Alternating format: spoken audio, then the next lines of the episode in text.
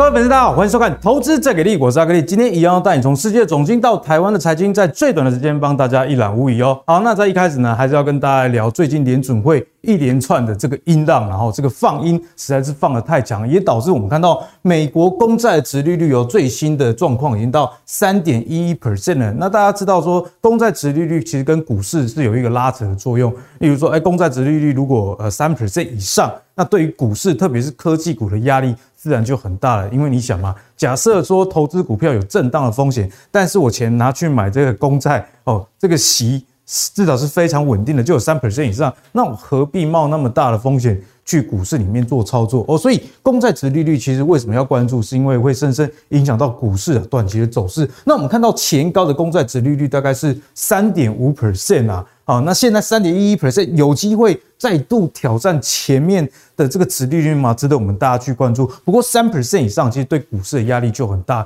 所以你可以看到，在台股或者是美股，在最近都是非常震荡的一个现象，而且是往下的那一种。好，那也因为这个联准会要升息的这个立场越来越坚定，以及大家原本预测，哎，九月。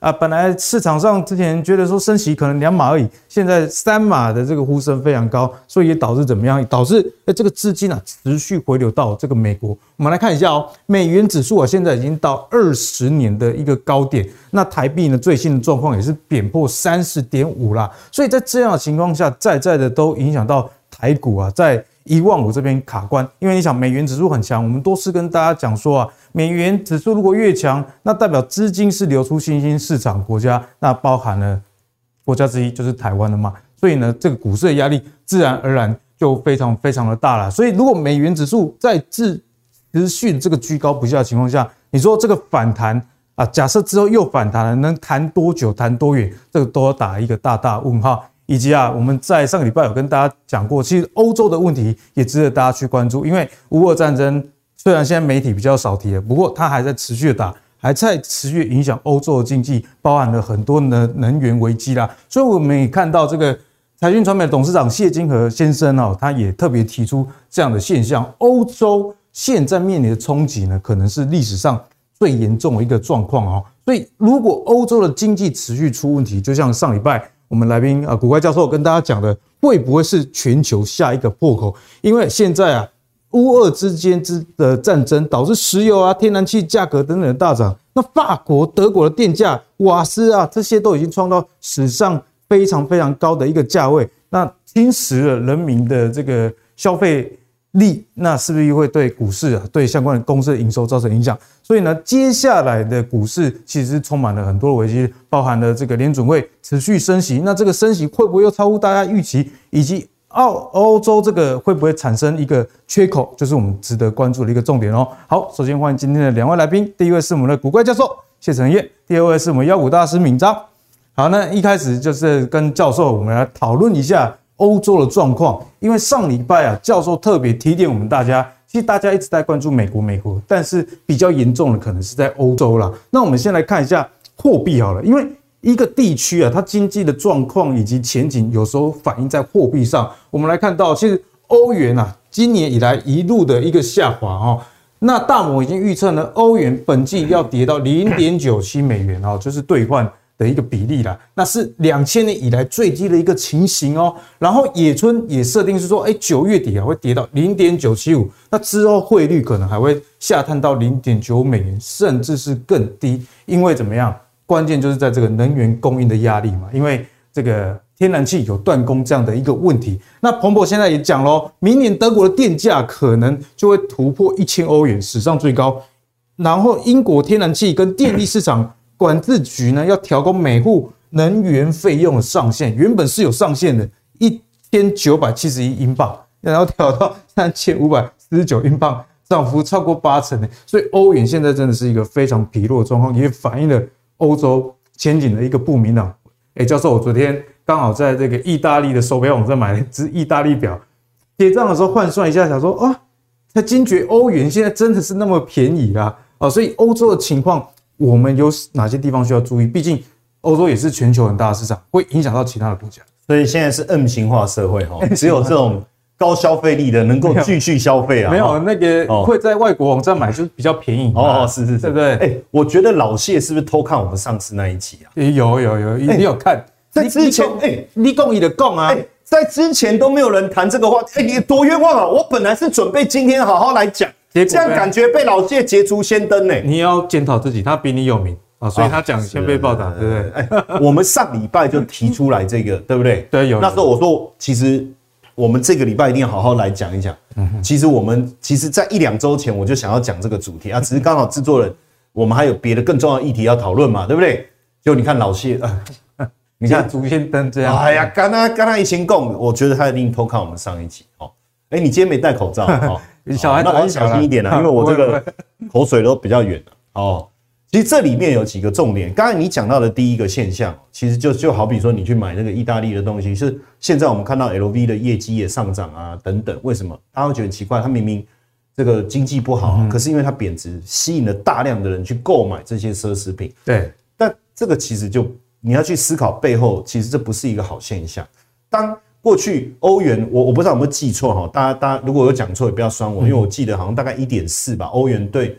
美元好像强的时候有到一点四，是不是？我印象差不多在那里，对不对？哈，然后英镑还有到一点六的，有啊，这边图有没有一点四就在这里？哎呀，真真的有哎，哦，是的哈。所以你看哦，以前是这么强哦，那等于像打几折，六七七哎七折哦，打了蛮多的哈，七折嘛，对不对？所以等于它还没有降价，你去买它的包已经先降价，可是这背后反映了一件什么事情？一个国家的的经济实力如果很强。一定会吸引大家去投资，不论是你要买土地啦、盖房子啦、买股票什么的，买股票啦、设厂房啦，甚至更多的资金的涌入，那一定会导，一定会让这个货币的需求会增加。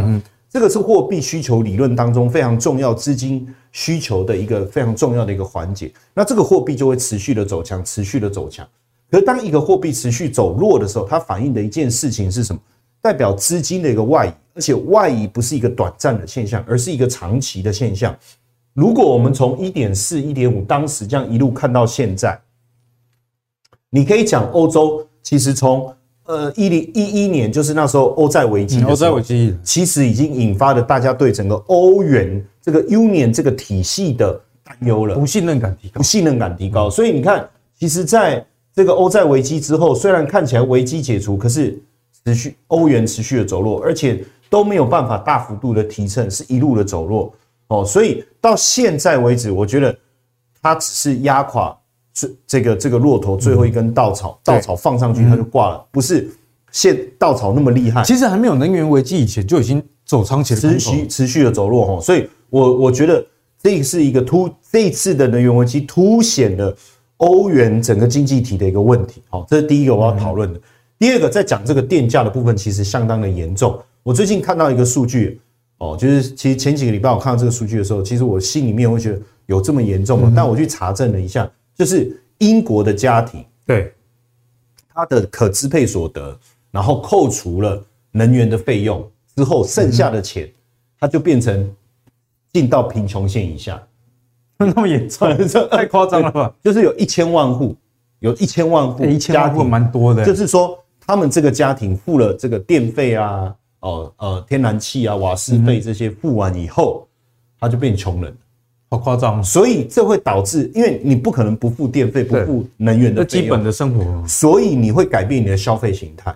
哦，你比如说你在服饰上、娱乐上、教育可能也不能调整的话，那你在一呃食物的的这个支出上一定会大幅度的填。减少。一定会，这个部分未来的冲击会相当相当的大，是。哦，所以我们来带大家看哦，这个是欧元，那欧元它有一个期货的筹码，哦，结果你会发现哦，其实这一段时间以来，这个期货的筹码它一直是偏空的，对，所以也让欧元持续的下滑，而且这个偏空的力道持续加强哦，对，那如果是这样，欧元如果当然你说欧有人预测说欧元有一天会会会整个。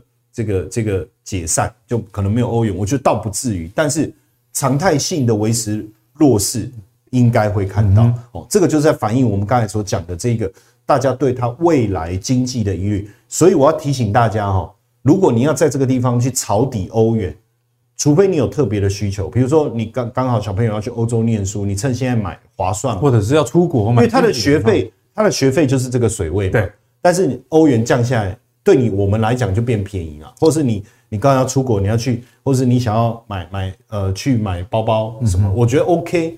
但是你说如果我要去投资，我我我持有欧元，那我不晓得长期的效益是什么，你可能要特别小心。那在这个地方，我们去看到一个，就是说，呃，它的利率，你看哦，这也是一个很重要的原因，因为我们在讲美美元跟欧元之间的一个利差，我们之前一直在谈利差这件事。当我的利息往上，它的利息往下的时候，资金一定是往这个地方移动。嗯哼，好，那你就看到它的利率，对不对？对，其实是还是维持相对偏低嘛。对不对？哦，完全没有什么调整。好，那是不是它没有什么太大的问题？没有通膨的问题？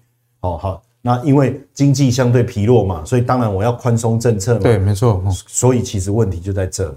所以欧洲现在最大的问题是什么？就是他们不敢放手调高利率。为什么？原来是这样。就像美元持续的升，然后他们不敢放手去做，不敢放手去做，那你的利差越来越大，你的货币就会越来越弱。他说：“哎，那如果……”可是以前不是说宽松货币政策股市会涨吗？OK，那当然这个是其中一个点，其中一个原因啊，资金面，资金面。但是实际上，它现在不敢不敢升息的原因，我们来看一下哈。你看哦，第一个，这是它 GDP 的一个状况。其实从二零二零年上来，GDP 稍微它的这个这个十 GDP 的年增率上来以后，它就又掉下来，所以它的 GDP 的增长的动能一直不够强，嗯，哦，不够强。然后呢，失业率虽然降下来，对，失业率有降下来，可是其实你看还是接近百分之七，还是有点高，算蛮高的，六 percent 以上还是算高。而且这是欧元区，如果我们把国家啦各个再分开来，有的失业率会更高。然后再来，我们去看采购经理人指数，其实也掉，从其实从你看哦，二去年的这个下半年期就开始一直往下掉，当然还没有掉到五十以下，可是不管制造业、服务业好，其实都一直在往下走。这背后反映了为什么他们不敢升息的原因，就是他们的经济成长力道经不起这个升息，对，还是相对疲弱。对，然后产业的动能还是没有很强，失业率还是相对偏高的情况下，那我一升息，会不会会不会把这个有机会上来的经济环境给压垮？确实跟美国就有很大不同。美国敢这样升息，就是你看失业率才三点五，对，非常低嘛，对不对？然后成长的动能很强，所以这是一直他不敢升息的一个原因哦。可是呢？你不升息，如果你的物价不高，那问题也不大哦，问题也不大，就我们也觉得 OK。那这样股市就就是正面的，因为你的资金就回到市场上。但是大家注意看一下，这个是过去他们长期以来的 CPI，其实也没有到百分之二，对不对？就蓝色这一条线，它的物价指数也没有到百分之二，对不对？所以表示二零二一年以之后，它的物价是不是跟美国一样一直急剧的攀升？是诶。是，而且攀升，哎，很夸张，怕怕到怕，哎，美国现在是音浪太强，会晃到地上，是不是哈？本来想要表演一下音浪太强，有碍观瞻，有碍观瞻，有碍观瞻。好，老啊老啊老啊，麦亚内，老啊麦亚内。本来想说顺这个主题，我 已经想很久这个梗了，音浪太强要晃到地上。大家有看到，有看到就好，看到就好。有时候这种梗不要做太多，有碍观瞻。哎，可可是我，哎，我问你阿格力，为什么没有人？大家都在讨论说，你的你的 CPI 没问问鲍尔说那么高，你你升息要升级吗？要升多少？要升多久？哎，对，没有人问欧洲，为什么没有人问欧洲？没有人问欧洲，为什么没有人问欧洲？它的 CPI 八不高吗？八 percent 不高吗？非常非常高哎，不高吗？而且现在英国更可怕哎，哦，那你看它的这一个核心 CPI 也来到百分之四，那你不用升息吗？你不用强劲的升息去对抗？这个这个通货膨胀吗？所以现在总结来说，其实欧洲现在情况真的蛮复杂的，蛮复杂。因为要升，其实要升，但是又不能升，经济不好，对不对？对不对？所以我不能升息，GDP 不好。可是第二个，我的物价很高，很高哦，很高哦，很高哦。可是我应该要升，我到底该怎么办？然后，那这就会反映一个问题，就是说，为什么经济会持续的恶化？因为应该做事情，他就。他也愣住了，哦，好，就脚麻了，不是他，他完全愣住了。我要要不要生？要生不？他就拿花出来，每天在那边吹泡泡，要生不生？要生不生？然后想要等下一个任期 换人做，这个是一个很大的问题，以拖代变。然后你看哦，房价的指数的部分，因为我们常跟家其实常持续的追踪我们的节目的人已经学会了，在整个呃物价当中有三个最重要的，第一个就是房价，第二个是能源，第三个是食物。能源跟食物大家都懂都知道，可是你看它的房价，二零一四年的时候一百哈，我们这里当一百哈，然后到现在是一百四，涨了四十趴。还说，呃啊，你不二零一四年那么久好，没关系，那我们拉回这里好了，拉回这里，大概在一百二左右，对不对？一百二到一百四。其实也是很大幅，也是很大幅，所以它的房价是不是也很大幅？所以这个部分对对整个消费者物价的影响还是很也很大。赔不掏咯，价米给它贵啊，多少万？嘿，那怎么办？那当然你就社会福利的支出可能你就要增加。那现在包括德国跟欧元跟美国哈，我们看一下哈，这个往下的意思就是说，大家觉得通膨会很严重、很严重、很严重了哈，然后零的位置在这嘛哈，你看哦，我们就以美国来讲嘛。美国是在这嘛，对不对？所以它因为大家觉得它通膨会很严重嘛，哦，预期它通膨会很严重嘛，所以是不是要一直升息？OK，没有问题。然后二零二零年是在这嘛，好，会很严重嘛，对不对？好，那请问一下，那德国跟欧元在这不严重吗？也还是很严重。对啊，所以我就一直讲说，那你怎么可以不升息？那你你通膨这么严重，然后你你又不不敢升息，因为经济很差。对，可是这会产生什么样？恶化的效果就变成消费者的信心大幅度的下滑，因为他去年然后一路掉，然后变成说第第就是就是通膨你压抑不住嘛，你完全压抑不住，大家觉得未来东西会持续涨价，他就不敢消费。好，如果说我今天物价很高，你升息，至少我会觉得我我会觉得说心理平衡一点嘛，因为比如说我我最简单讲就是我银行的存款利息也会跟着增加一点，而且我会觉得你有作为，所以我认为。通膨可能可以压下来，所以我可能消费的信心力道会好一点，会好一点。其实我们呃上个礼拜是不是有没有提到？就是其实最近美国的消费信心已经开始回温了。我觉得就是因为他们发现哇，鲍尔硬起来了。其实我一直跟大家讲哦，年纪大了哦，有时候那个效用会慢一点，反应会比较慢，会慢一点。你要你要你你要要到要硬起来这个过程哦，需要一点时间，从软到硬。对对对。从他的态度啊，态度教授蛮有经验的。态度，态度，态度，他的态度现在比较软，对，他变硬，这需要一点时间，对不对？所以大家有信心的嘛。可是你看现现在整个欧洲区的状况，因为完全不知道怎么办呢？对，因为我我觉得你对通膨这件事好像没有对策，哎，没有对策。你现在花旗预测说英国明年的通膨是十八趴，十八趴行吗？我干嘛讲我给给他你我礼拜加崩好不好？啊你，你你我我进来，我看到你的菜单，然后一百块，等我吃完出来，然后他跟我收一百一，我说嗯啊是为什么都是块？嗯，通膨，通膨。我刚刚才你这吃饭的瞬间，我们已经涨了十趴，对不对？当然教授讲比较夸张，不过这个速度速确实也是蛮快，很快啊！哎，十八趴，明年呢？明年很可怕。通膨哦，不是利率哦，我现在不是讲利息哦，我讲的是通膨哦。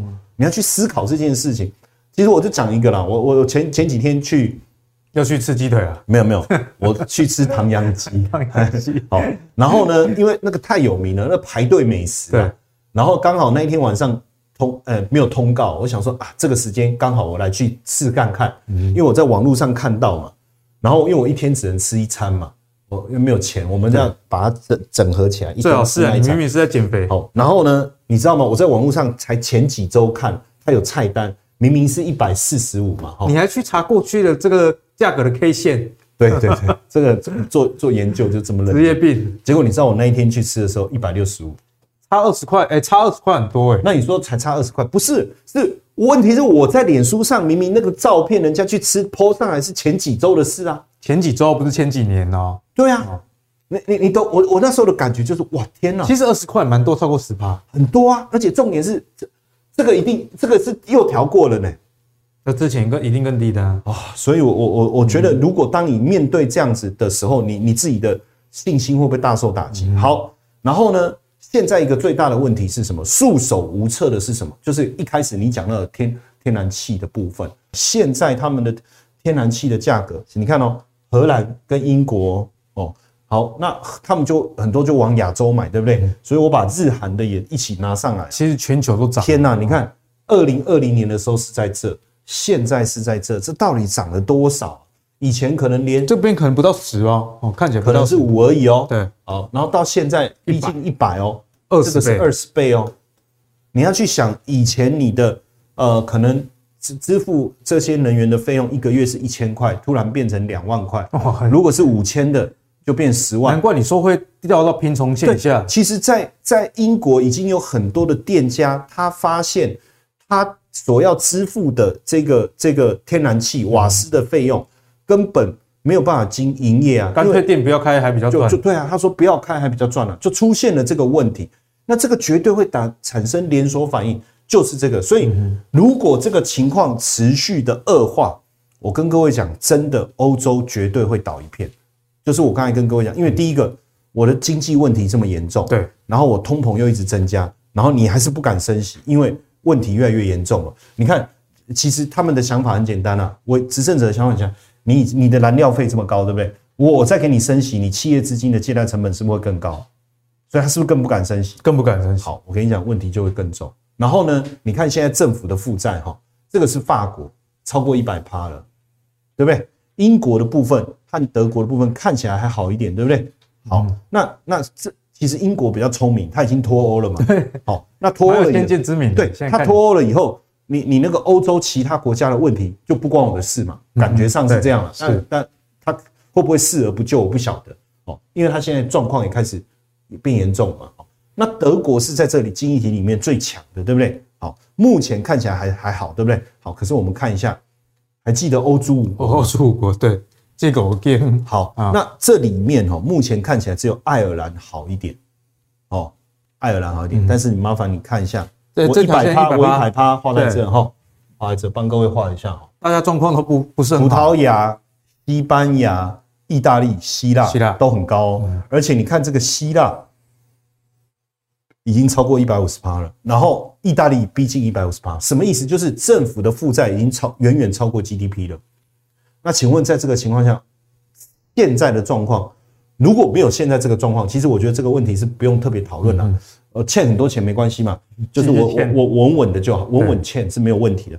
但是如果债务现在欧洲的问题这么严重，会有最后一根稻草，它的债务是不是会一直要扩大？可是你你扩大，你要有别人能够呃债务怎么来？就是他发行债券，然后别人愿意去资助他嘛。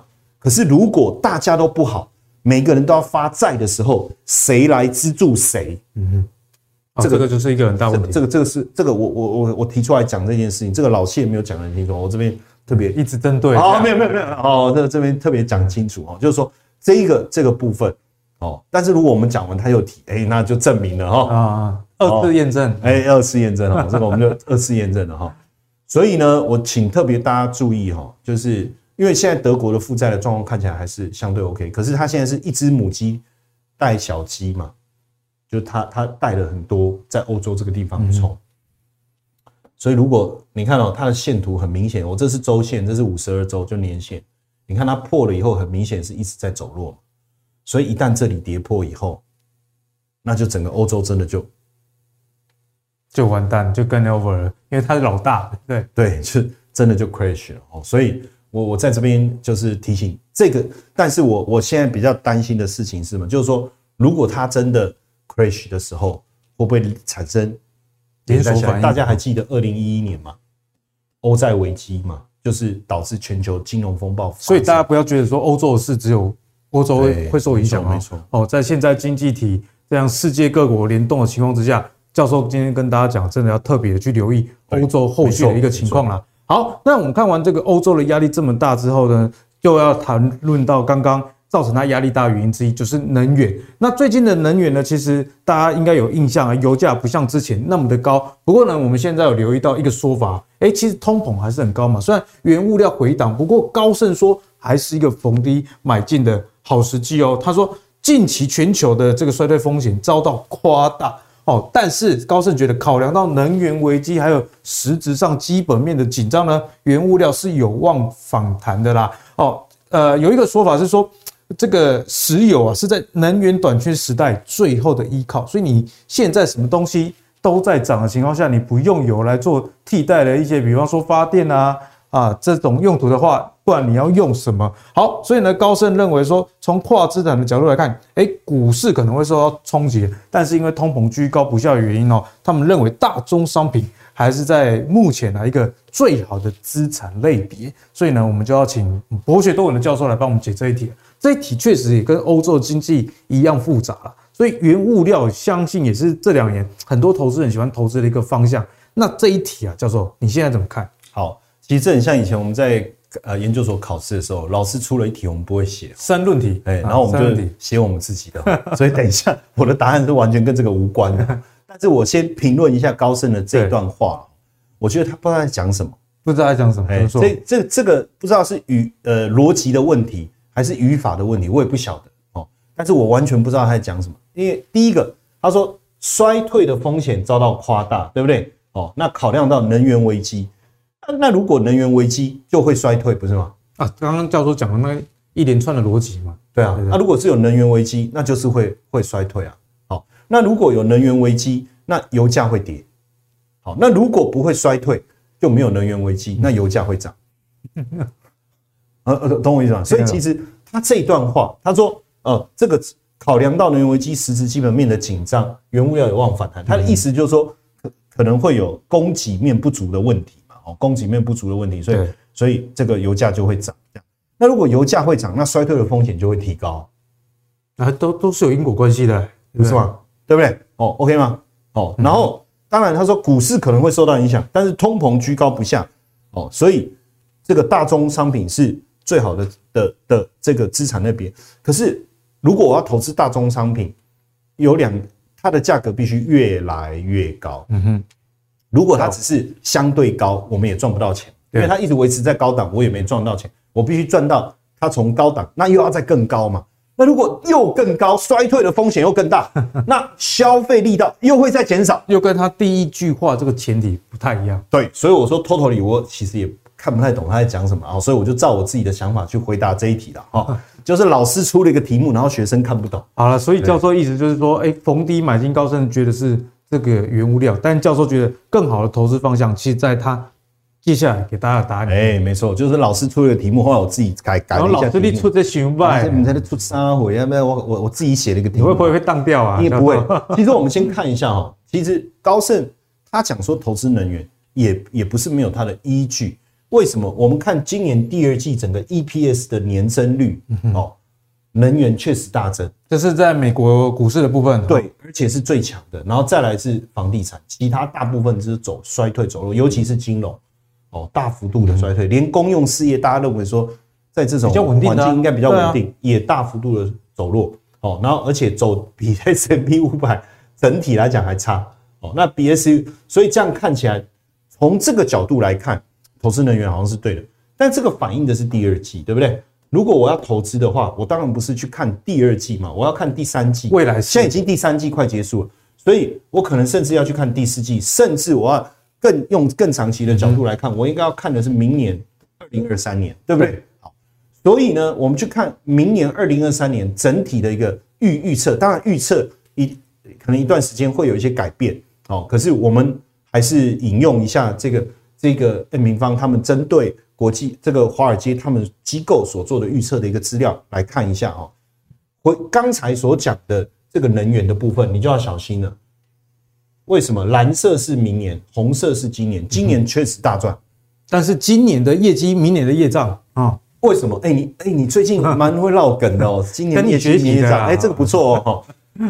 你你的基期垫高的情况下，你后面要再有比较好的获利，其实相对难度。数学的概念就是这样。对，因为我油价一百二的时候，我赚很多嘛，那我油价只要跌到一百一十九就好，就变衰退了，就衰退了。好，所以这个部分的情况已经出现。但是呢，我们注意看哦，刚才他在讲说，呃，他讲的我也不能全然讲他没有道理，因为毕竟他是高盛。对。但是是真的高盛里面的人发的，高盛讲的嘛？那高盛的讲的人是谁？因为有资深的，有资浅的嘛。对不对？说不定人家也是故意讲反，这也有可能，或是乱讲，嗯，就是他根本在乱讲，就很像常常我们接受访问，然后讲完以后，记者说：“哎，所以你的意思是，哎，我刚才讲的意思，其实我也搞不太清楚，因为我一定要回答嘛，所以我就胡扯了嘛。”哦，但是你他刚才在讲这个大宗商品的部分，有一个东西蛮重要，你看循环性消费，循环性消费，好，我我我这两个我解释一下哈，这两个哈，一个是循环性消费，循环性消费不是说我会重复消费，不是这个意思，是。它会受到景气影响，这个循环的意思是景气循环。嗯，所以我觉得如果我们用更让大家更直接的实际产品呢，哦，叫做非必要。啊，非必要。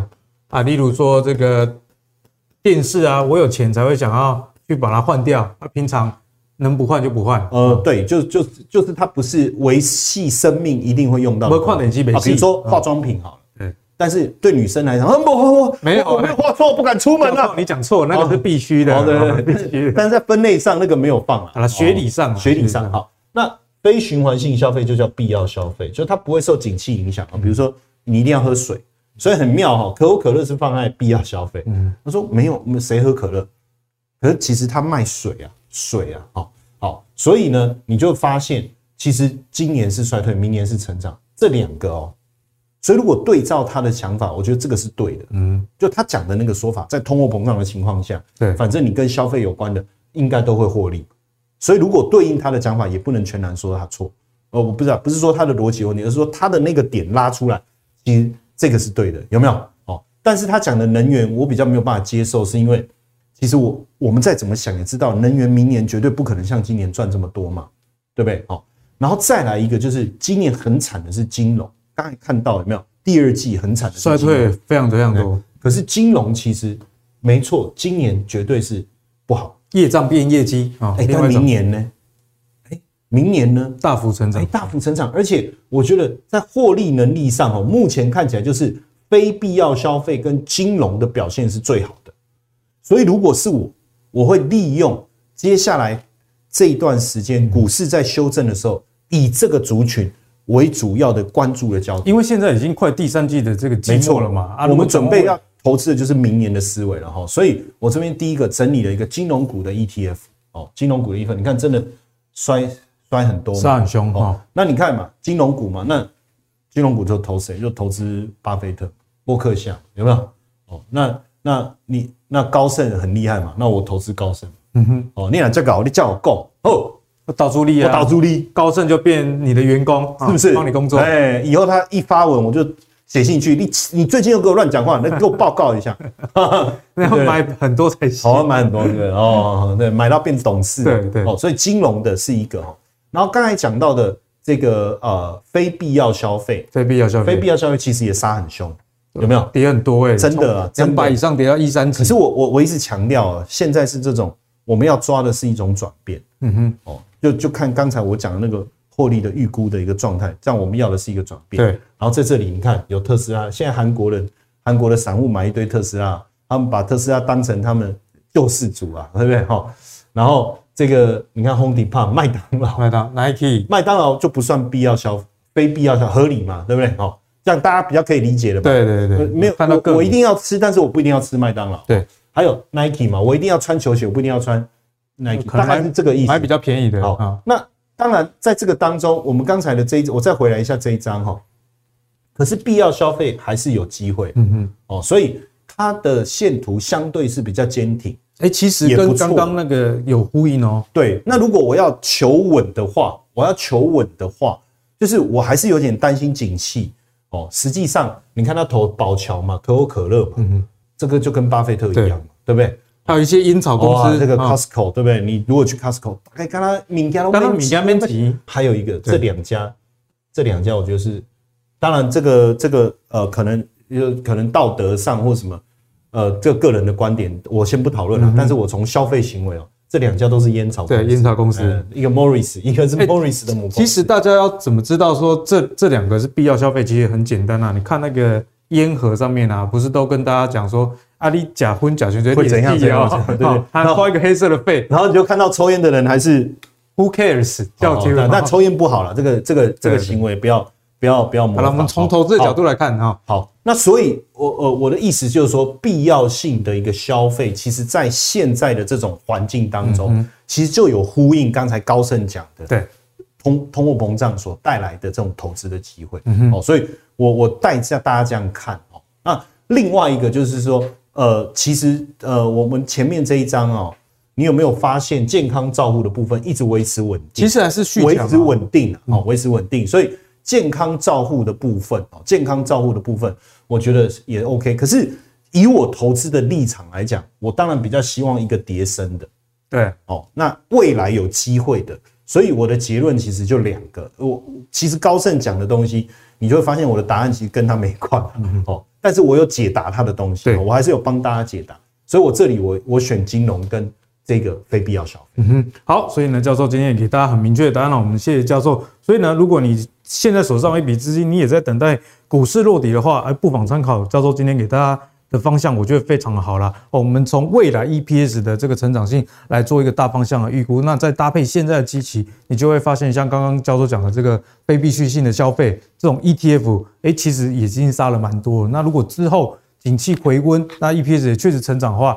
诶，这个就是一个很好套利机会，交给大家做进一步的参考啦。那总结来讲啊，教授呃的一个重点，我想非常重要，就是说，诶，过去如果很不好的，未来有机会好的，这样的套利空间才大。像能源啊，已经很高了，你还要在它更高哦，我想这个难度确实是比较高的哦。好，那我们再回来台股的部分，我们跟妖股大师来好好的讨教讨教哦。那就是妖股大师，我们最近啊发现说，诶，这个资金真的是涌向了。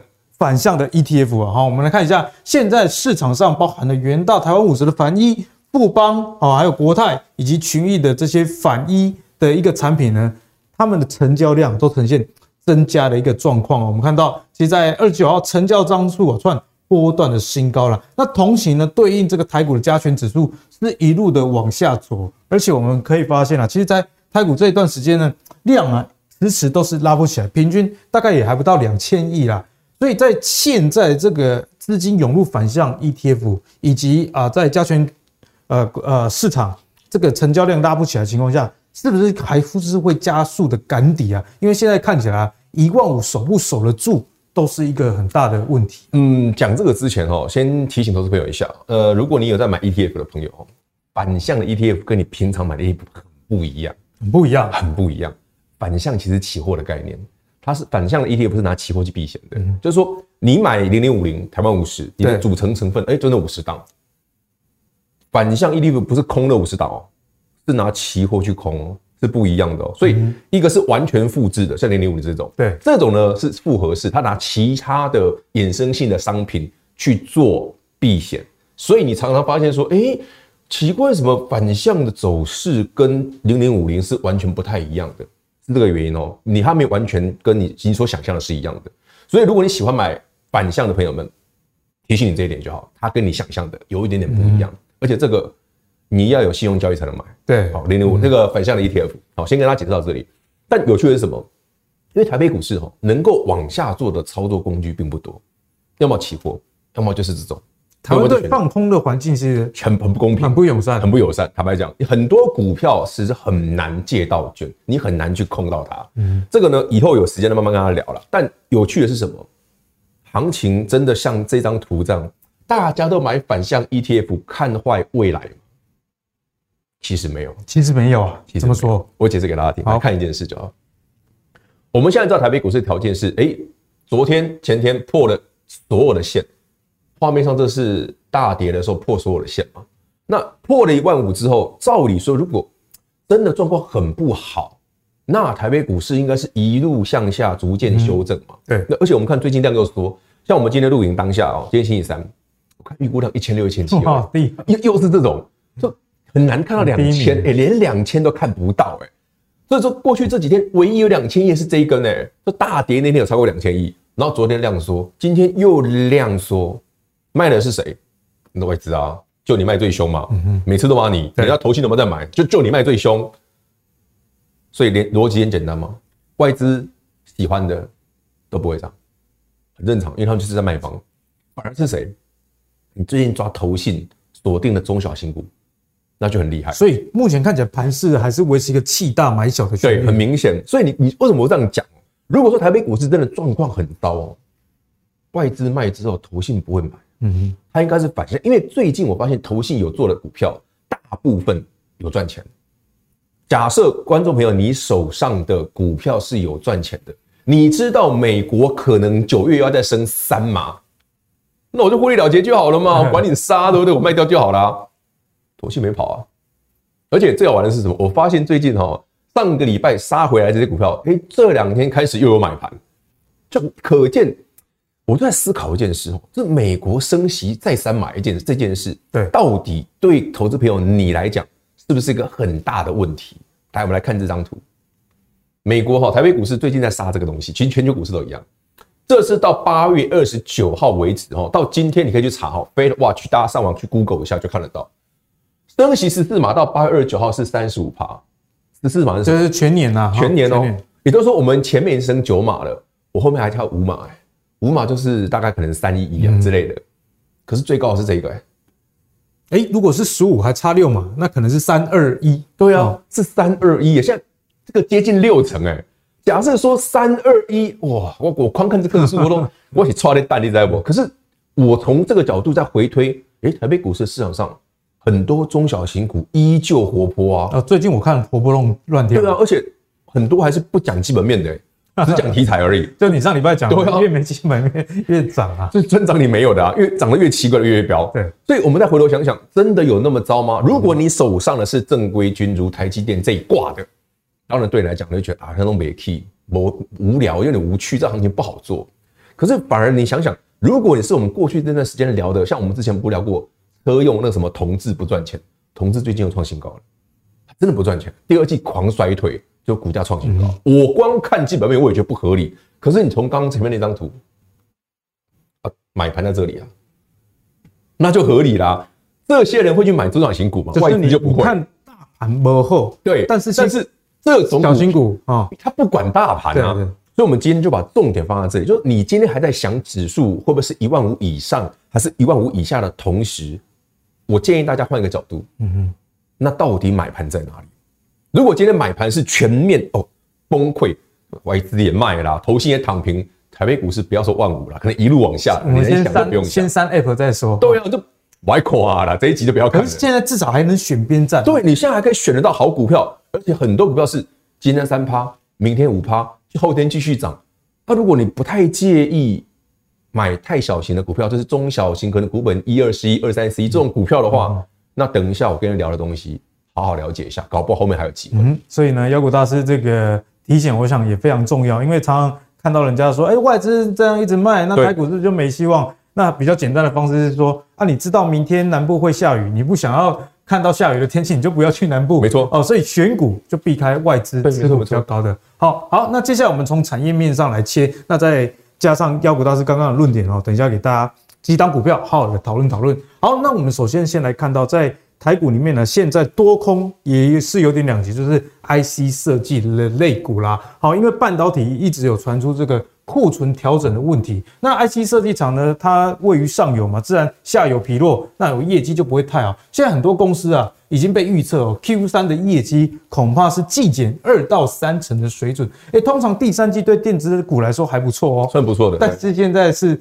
不同的一年。那我们来看一下，其实有两极化情况呢。例如说，哎，晶片啊，这个管理晶片的这个智新，触碰晶片的翼龙电，还有高速传输的这种。普瑞 KY 啊，他们都已经啊有在预测了，诶，第三季可能会减少这个业绩两到三成的一个水准啊。那另外手机部分，大家也一直知道说今年手机卖的不是很好啊。以联发科来讲啊，Q3 的业绩也一样哦。我们刚刚讲旺季可能不旺哦哦，所以就会有季减的一个情况发生。最多啊，现在讲说比较严重的话，季减会九 percent。好，那看完了比较坏消息这一群之后，我们来看一下。比较好消息的部分，那包含了车用工业跟网通，哎，其实这三个方向，之前妖股大师有跟大家论述过蛮多次的啦。哦，例如说，哎，网通我们可以看这个瑞昱，哦，瑞昱哦，因为网通市场的需求强度持续的延续，因为去年网通实在太太烂了，那去年的业障就是今年的业绩啦，好不好？所以 Q 三你看它的展望就是蛮正向。此外呢，矽智财的这个力旺 M 三一哦，都会有机会再持续往上。成长的一个情形，好，所以呢，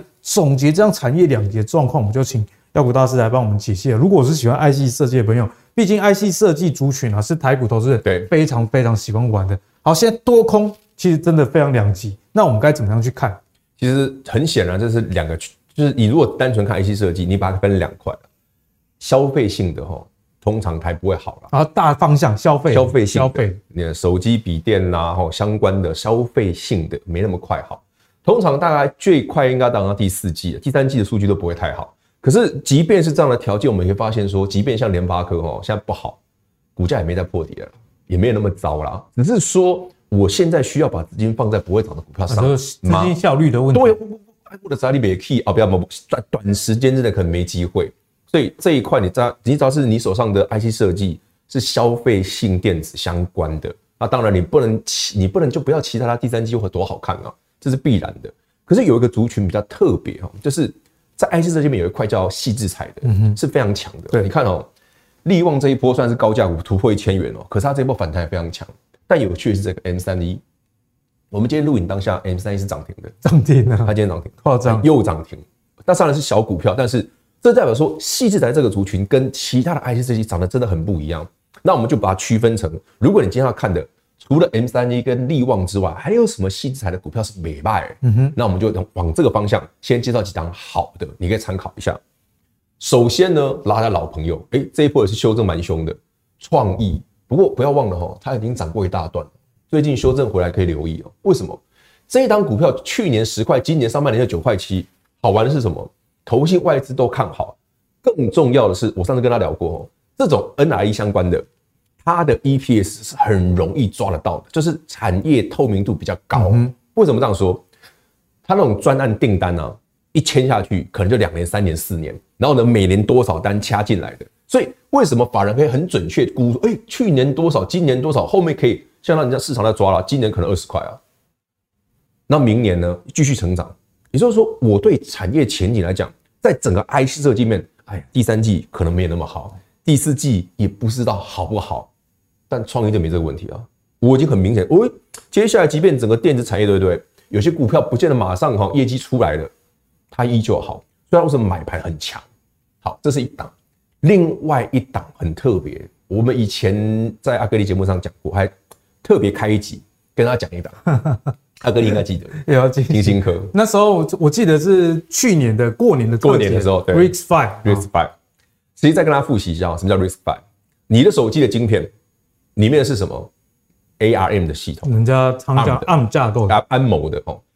手机的霸主哦，那个晶片最后那个架构哦，是安谋啊。不管甚至不要说你说安谋只有手机，你连你现在像苹果的什么 M One 那些的，那个其实都是 ARM 架构的。那什么叫 ARM 架构？就是说，我们以前传统的电脑都是用什么叉八六这种架构，Intel Intel 的，那就是复杂指令集。手机不需要这样子，手机需要什么？低功耗，你多余的功能哈，减减减三三三，我才能低功耗嘛。那来到现在呢，如果用在车用或其他的晶片上，ARM 这个架构还太多，理论上要更简单啊。那再简单一点，就这个叫 RISC-V，这样简单解释，这个最简单。那金星科在干嘛？晶心科在学安摩做生意啊！安摩当年哦，怎么吃下手机市场？大家知道吗？怎么吃的？我把架构免费送你用，免费送，我开发完哦，我送你哦，哎，真的是免费的，免费送哦，送完之后，哎，连安谋这些美卖呢，还蛮好用的。哎，我有升级版，你要不要？我 有更高阶的，先试吃就对了。先试加，加到美卖呢，对不对？所以后来整个手机的。不管你是 Android 还是苹苹果的系统，一统天下，全全部都是安某啊。好了，那金信科呢？去年就在干这件事，他就把这个设计的底送给人家用，免费的。那最近开始收钱了，升级版。所以哦，业绩就出来了。来自己看，去年三点五九，今年上半年就三块八八啦。而且我记得这个药股大师之前跟我们讲，金信科最早的时候，那时候好像真的没赚什么钱，真的没赚钱。去年我们在聊的时候，你看他整年才赚三块多，股价到六百多。真的很不可思议。好，那我们来聊聊这件事。其实我们想哦，今年虽然赚比较多，但它本益比不低哦。这个族群哦，夯不啷当本益比四五十倍是正常的。以它今年假设上半年、下半年赚的差不多多的话，现在本益比才五十倍了，超过三百五了。对啊，你今年赚七八块，今年就像乘以五十，就差不多了哈。不要忘了，这种股票为什么今天提醒你，是因为。台北股市哦，真的这个族群算是很另类的，就是说像 M 三一啦，像金星科啦，像我们刚刚讲的力旺啦、世新啦、创意这一挂的这些公司，真的跟一般所谓的景气循环没什么关系，他们都走自己的路，因为毕竟他们在整个半导体产业里面，他们是在 IC 设计族群里面更高端一点点的，也就是比较蓝海，对，它没什么竞争对手。全世界在做 RISC-V 的公司其实不多啊，台湾就一家而已啊。那所以说这些公司你在产业前景上，你就发现，哎，它真的在走势。你说 IC 设计不好，那么可以叫 Q 用。那你再来回头比照一下，正常我们认识的 IC 设计公司，嗯、消费性电子的，接下来两档都是消费性电子，你一比比看就明显，股价直接就有答案。你一看就懂，还有炒高贼。好，我们来看一下，我们要选赚钱的哦，我不是给你选不赚钱的哦。联发科很赚啊，而且今今年上半年赚的其实蛮好的啊，对，很好啊。能四十几块多，假设好了让你衰退，那今年是不会比去年差，差不多，差不多，差不了多少嘛。对啊，去年股价一千啊，今年做到八。六六折，对啊，打六折啦。那你说它好不好？我先讲哦，联发科未来可能过个一两个季度的时候，慢慢慢慢它数据就会变好。因为消费性电子的其实的衰退哈，不会是很长久的一件事，它就是一个 cycle，而且不会很久，一两季已经很多了。所以大家在猜哦，真正消费性电子的买点哦，一般来讲啦，要么第三季，要么第四季就慢慢出现买点。但呢，要它马上涨哦，有加变啊，要真的要看市场的气氛，因为。你看它的现形嘛，从台北股市七月八月反弹到现在两个月了，一行季线都没垮掉。刚刚金星科我记得两百二涨到三百八，对啊，涨很多，很季线都没垮掉。他们以这个股价上，哇，这个人是不是涨都没你的份啊，跌都有你的份啊？你不是业绩不好，是因为这现在它爹不疼娘不爱啊，筹码不好。然后你看外资，这这这是外资会卖的股票啊。然后产业面也没有，现在没有经验点了嘛？对，没有前景，我就知道说你。还不错啦，但是你说成长性就是没有嘛？我就是季增或者是月增率这种年这种年增率都是差的，感觉有被发好人卡的那个感觉，就是丢啦。我备胎备胎，备就是备胎啊！哪天的话，我把金星科做完哈，我再来回来看看联发科，就是这种道理。就是说市场你会看到有一群小股票，其实我们刚刚你看刚刚那一档，那股本很小，五亿而已，五亿才五亿而已，超小的，就是就是涨这种股票啊啊！你看真的投信会买啊？哎，这是投信追高哎。那你再回来看看这个，股本一百五十九亿，赚这么多啊，股价涨的。其实我们零零五零主要成分股，这主要成分股啊，这就是我刚刚讲的。你说，因为加权指数现在没有太好的条件让它往一万五、一万六以上去攻，嗯哼，这个有难度。因为九月升息，目前来看三码几率就很高啊。那外资只要想说我要升三码，我为什么要回来买台股？这种股票当然不会动。对，所以逻辑是这样，不是它不好哦。是市场没有这个条件，投资风格的问题了啊。现在投资市场风格，这是这没办法，这就是我们刚刚讲的。如果你一定要锁定这种股票，那你只要慢慢等。但是我说，哎，我们看完这一集之后，有一些细致的股票，虽然我不是很熟，但不妨趁这个时候研究一下。偶尔行情没那么漂亮的时候，不涨指数的时候，那种股票你就用得到。啊，你先认识它，多熟悉它，搞不好下次你就知道怎么做了。来，这一档也是一样，这就标准了，很赚钱啊，EPS 低到爆。对，低到爆，这是 IC 设计哦，这不是传产股哦，但是它媲美传产股的本益比哦，这本益比大概四倍哈。对，媲美传产股的本益比哦，这很夸张哎，这一波反弹，其实台北股市这一波反弹从一万四不到，有到一万五千四、一万五千五，它连十趴都没有，真的完全没有，是完全是平的耶。据我了解啦，如果你有这张股票的朋友们。你真的他在等一个季度还比较有机会，因为市场在抓，就是说整个消费型电子的复苏哦，月末第四季，而且它又跟面板比较相关，对，就是面板驱动的，这没办法，要不然就到明年第一季去了。所以你看整个消费型电子里面，像联咏啊、敦泰啊、天域这一块，这一波是比较弱的，但这个里面哈，联咏又是最弱的，天域还比较强，所以为什么？原因就在这里，因为这种是外资的股票。外资在低档的时候其实有买，但小赚一点就跑了。而且他们外资其实很现实啊。第一个，美元强，台币不强，这没办法哦。你很赚钱，但是你现在呢没有任何经验点。那对内资本土法人来讲呢，我根本买的用。因为盾泰对他们来讲可能还比较适合一点，因为股本比较小，他们比较有机会推得动。对对对。所以上述这些逻辑我们刚刚讲到了，你要么选中小型的。再来选什么？投信有兴趣或者本土的内资有兴趣的、外资有兴趣的股票呢？最近就算基本面不错，大概也很难发动，所以方向就明显了。不要再管指数了，因为可能一万五附近哦，各位好朋友们，可能他在看一阵子，就在这附近，你会光看指数会搞死你啊！因为你跨机手最近会很无聊。你说它大跌吗？好像还好，因为我下面有国安基金参战。那你说它会大涨吗？外资都不买，怎么可能大涨？对啊，而且妖股大师前几集一直跟我们讲美元指数啊，美元指数还在持续的创强啊。就是说，你只要除非你现在很笃定告诉我们说，美国九月就升两码了，那那它它自然会涨啊。但嗯哼，我们从刚刚讲 Fed Watch，我们已经看这么久了，其实之前教授有讲过了。你去看 Fed Watch，你去看 Fed Watch 每天变动。从我我们我今天上节目前我在看过，那个今年一年升十五码还是逼近六成，好像五十八点多吧。在这个几个月前，大概全年是估十三啊，对，最多两码。之前十三，那现在十三的几率几乎已经快变零了，就最高的变十五码。也就是说，联储会没有打算降缓升息速度的条件下，虽然台北股市没有像之前那样子很糟。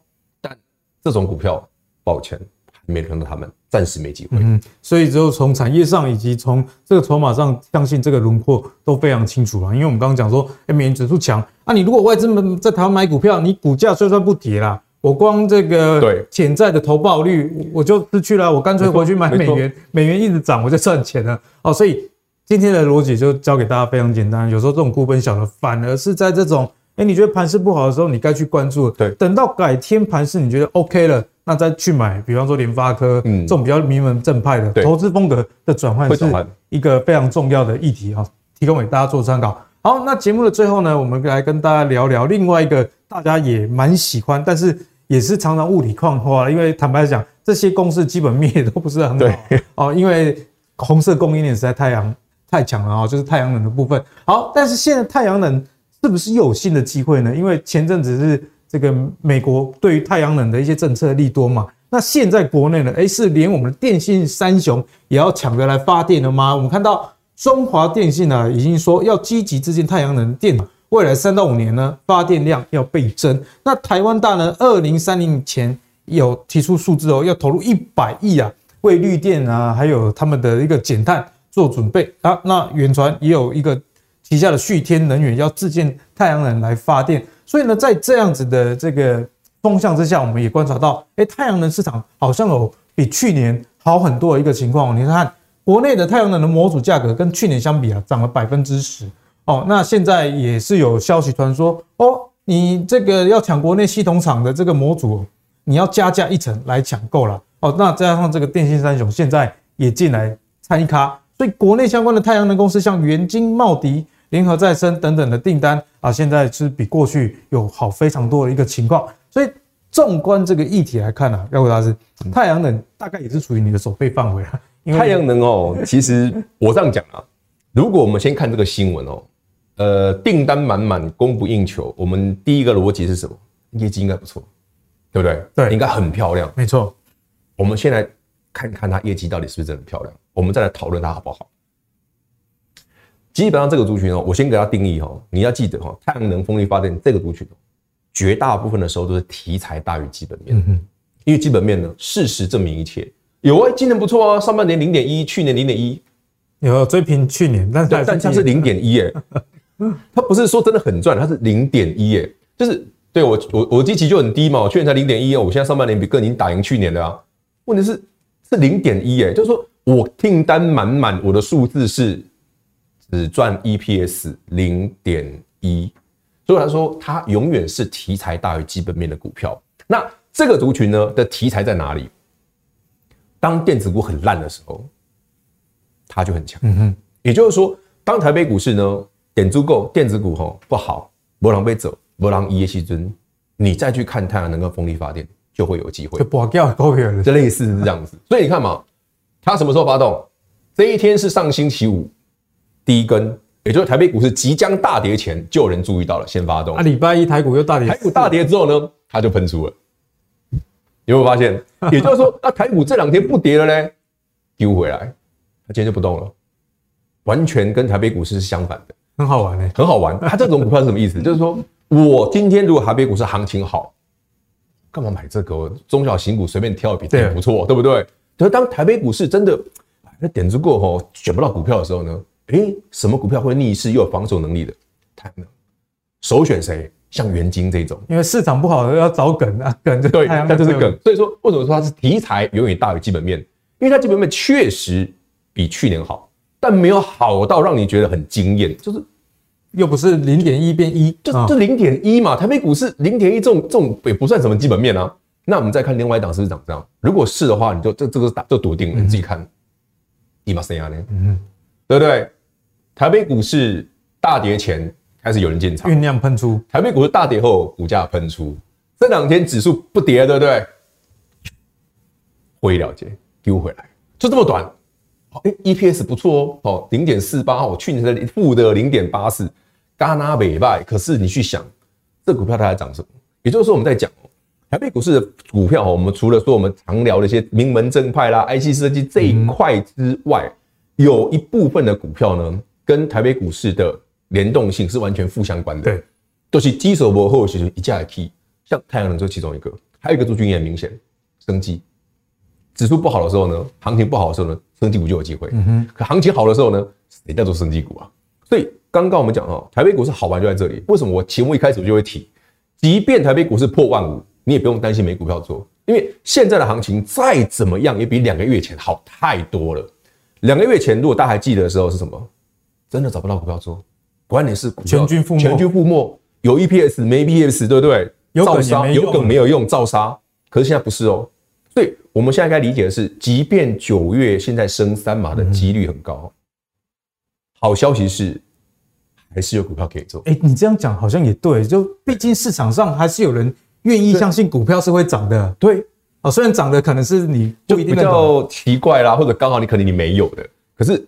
这个逻辑就跟之前很不一样了。之前是哎，全美全球对不对？这样强急速升息，美国急速升息，之前电动车、元宇宙什么都没有，都都死啊，全部都挂啊。可是你看到现在，现在也也明天要九月了，现在八月三十一号，这种股票会动。那我刚刚讲的，哎，M 三一今天涨停，六五三三金星科今天创新高，那些都是非常高本益比的，对，本益比都是四五十倍。也就是说，即便在我知道下个月可能升三码，股票还是有人愿意认同它会涨。嗯这是好消息哦，也就是说，我们在即便短线之内加权指数不要或狂起，对，我们依旧有中小型股可以做。哪天像阿格里讲的，真的行情要上去了，你再回头想想正规军那些高股价在地板上，嗯，你又可以挪回去再赚一次。所以今天这个节目就跟大家分享这件事，不要看说嗯美股大跌啦，不要想说 全年升息十五码，好像股票不能做。对，其实事实很明显，嗯哼，还是有股票可以做，给大家参考。好，谢谢妖股大师今天给大家。最后的提点哈，因为在这个台股里面，确实投资风格的转换是很多投资人没有注意到的事情啊。例如说，你是喜欢这个基本面的朋友，你会发现说，哎，为什么的公司业绩这么好却不会涨？有时候啊，就是这种投资风格啊所导致的一个现象。那你也不要因为说你在特定的时间点，例如说现在玩的这些妖股有赚，你就觉得说市场永远是这样的。所以今天妖股大师也继上礼拜之后，在这个礼拜再次跟大家提点。投资风格在你做短线的朋友们，这点是相当相当的一个重要。好，那今天节目相信大家收获了，真的是非常非常的多。教授一开始呢，跟大家来提醒啊，欧洲确实是有极大风险。如果大家这个股龄呢有一定的年纪，应该会知道说，之前的这个欧债风暴也确确实实的影响到台股的一个呃上涨。那在现在升息节奏持续的加强的情况下，再加上欧洲这个未爆弹啊。所以呢，未来的投资比较长线来看，还是比较过于的乐观啊。那短线操作的朋友就参考妖股大师跟大家讲了，盘势好的时候去看名门正派的，当盘势差的时候去找人比较多的，相信这样在投资的操作上就会比较有效率哦。好，那如果你喜欢阿格力的投资最给力的话，别忘了上 YouTube 订阅 MVP 财经生活频道。我们下期再见，拜拜。